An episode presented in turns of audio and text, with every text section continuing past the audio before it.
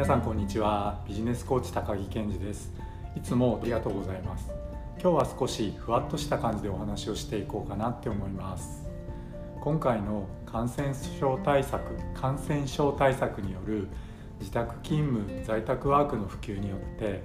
テレワークをしている状態が普通になればなるほど多くの人にとってテレワークと副業もっと言えば会社員と個人事業主の違いっていうのはなくなっていくのかもしれません。そんな風に思いました。このチャンネルでは週末企業副業経営ビジネスライフスタイルの最適化につながる情報をお伝えしています。ご興味のある方は是非チャンネル登録よろしくお願いします。今日は今回の感染症対策による自宅勤務在宅ワークが普及することによってみんながテレワークをしている状態が普通になればなるほど多くの人にとって会社員と個人事業主の違いっていうのがなくなっていくんじゃないか。そんなお話をしたいと思います。ポイントはテレワークが普及することで企業側が従業員に求めるものは今よりももっとスキルや成果になっていくであろうというところにあると思います。僕は1970年生まれで大学を卒業してサラリーマンになったのが1992年です。ちょうど世の中ではバブルがはじけたなんて言われている時代でした。大学の同期のみんなが就職活動を必死になってやっている頃自分のやりたいことが何なのかよくわからないし自分にはきちんと自分自身にですねきちんと向き合うことを避け続けていた僕は就職活動らしきこともほとんどしていませんでした。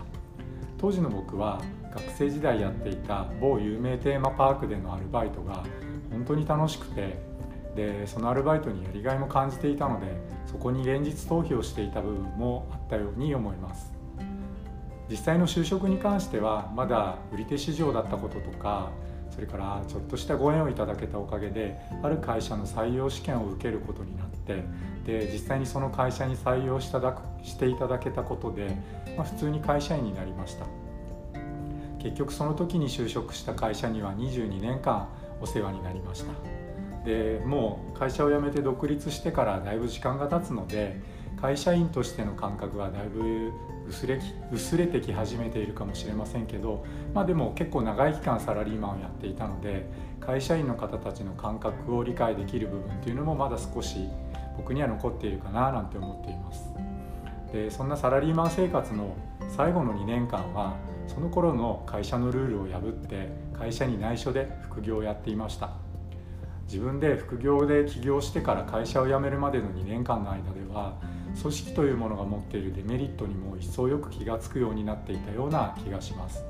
でその組織の持っているデメリットの多くっていうのは今皆さんが自宅勤務とか在宅ワークをやり始めて感じているデメリットと重なる部分がすごく多いんじゃないかなって思います。例えばとっても分かりやすい表現をすると1つ目ゴールのはっきりしない長い時間の会議とか成果につながらない頑張りとか実際の生産をしていない労働時間とかまだまだ上げていけばいろいろありそうです。これってきっと誰かが悪いっていうことなんじゃなくて組織っていうものが持ってる性質から生まれてくるものの良くない部分が形として現れているってことなんだと思います。会社員時代に僕を時々飲みに連れてってくれていた会社員を辞めてから独立した一人社長がよくこんなことをお酒飲みながら言ってました。サラリーマンを辞めて一番いいなと思うのは報告のための書類を作らなくてよくなったことだ。この言葉にいろんなものが集約されているように改めて今感じます。さて今多くの企業がそして多くの皆さんがさまざまな葛藤をしながらテレワークに取り組んでいる自宅勤務に取り組んでいることと思います。今はテレワークといっても自宅勤務在宅ワークですよね。あなたもそんなうちの一人かもしれません。でコロナがこのコロナの騒動が収束に向かい始めた時にじゃあ今この流れができているテレワークを推進するっていう流れが逆戻りをするかっていうとほとんどの方が直感的に察している通りで逆戻りすることはもうないと思います。つまりテレワークは一層進むことはあっても100%コロナ以前の状態の勤務体制に戻るっていうことはもうないでしょう。企業側経営者側から見ればテレワークを推進することでオフィスに必要な床面積を減らすことが可能になって固定費を減らすことができます。まあもちろんその分 IT のインフラへの投資額が増えるっていうふうに考える方もいらっしゃると思うんですがこの手のテクノロジーのコストっていうのは時間が経てば経つほど下がっていくのは間違いないので不動産への支出よりは IT インフラへの支出の方が人材の雇用を柔軟にコントロールしやすいはずですしこっちのメリットを選ぶ方が多いと思います。そして感染症っていう視点で見た時に新型コロナウイルスがこれが最後の感染症ではありません。まだこの後違う感染症が流行るっていう時も将来来るかもしれません。でその時の対策としてオフィスの分散を考える経営者の方たちももう僕の身近にもすでにいらっしゃいます。大きいオフィスを1つ借りるんじゃなくて小さなオフィスを複数借りるとかそうですねその一部をサービスオフィスとかシェアオフィスと契約するっていう企業もこれからはもっと増えるんじゃないかと思います。テレワークによって無駄な業務とか成果への貢献度の低い人材がこれからますますあらわになっていくことで同じ成果に対して必要な人員数とか時間数は短縮される小さくなるはずなので同じ会社でも従業員の数は減らせるようになるはずです。こう考えると従業員を時間で拘束するという考え方にあまり意味がないだろうということに考えが及んでいきますよね。で経営者雇用をしている側も従業員に対して主従のような関係をますます求めなくなってくるだろうと思います。でこういった感覚っていうのは主従の感覚ですね。こういった感覚っていうのは毎日のように顔を合わせるから生まれるものである側面もすごく強いと僕は感じるからです。でここら辺の経営者雇用者側の心情の変化も合わせて考えていくと経営者雇用者が従業員から給料というお金を払って買っているものそれは従業員の時間ではなくて従業員の方たちが提供しているスキルであったりそのスキルによって生み出された成果であるということにますます拍車がかかっていくと思います。でこうなってくるとすでにコロナ以前から始まっていた企業が従業員の副業を解禁したり容認したりするという流れはますます進むんじゃないかと思います。経営者雇用者は従業員の時間を従業員を時間で拘束するという必要がなくなっていきますよね。そして経営者雇用者は副業を解禁したり容認したりすることでその従業員の生活や将来に対してしなくちゃいけない保障っていうのを小さくしていくことができるようになるはずだからです。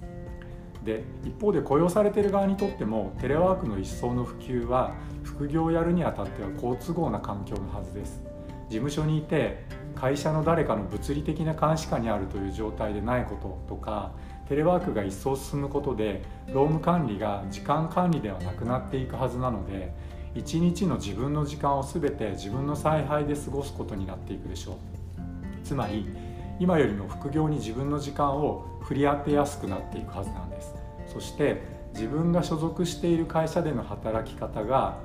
時間の提供ではなくてスキル提供や成果提供の比重が高くなることで多くの方にとっては自分の外側に対してスキルを提供する能力とか自分のスキルを成果にする能力っていうのがどんどん高まっていくはずです。でこうなると会社員であることと個人事業主であることの違いは自分の持ってるスキルを提供する相手が所属している会社なのか直接お客様なのかの違いだけになっていくそういうふうに僕は思います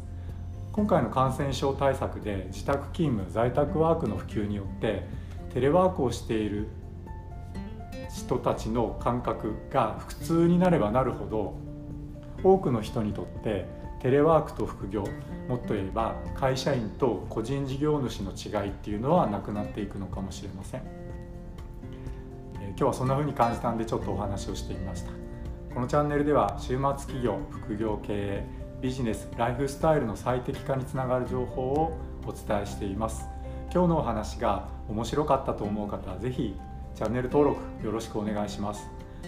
皆さん手洗いバランスの取れた食事質の良い睡眠そして笑顔を心がけてこの局面頑張らずに頑張って乗り越えていきましょう。それでは今日はここまでにします。ありがとうございました。バイバーイ。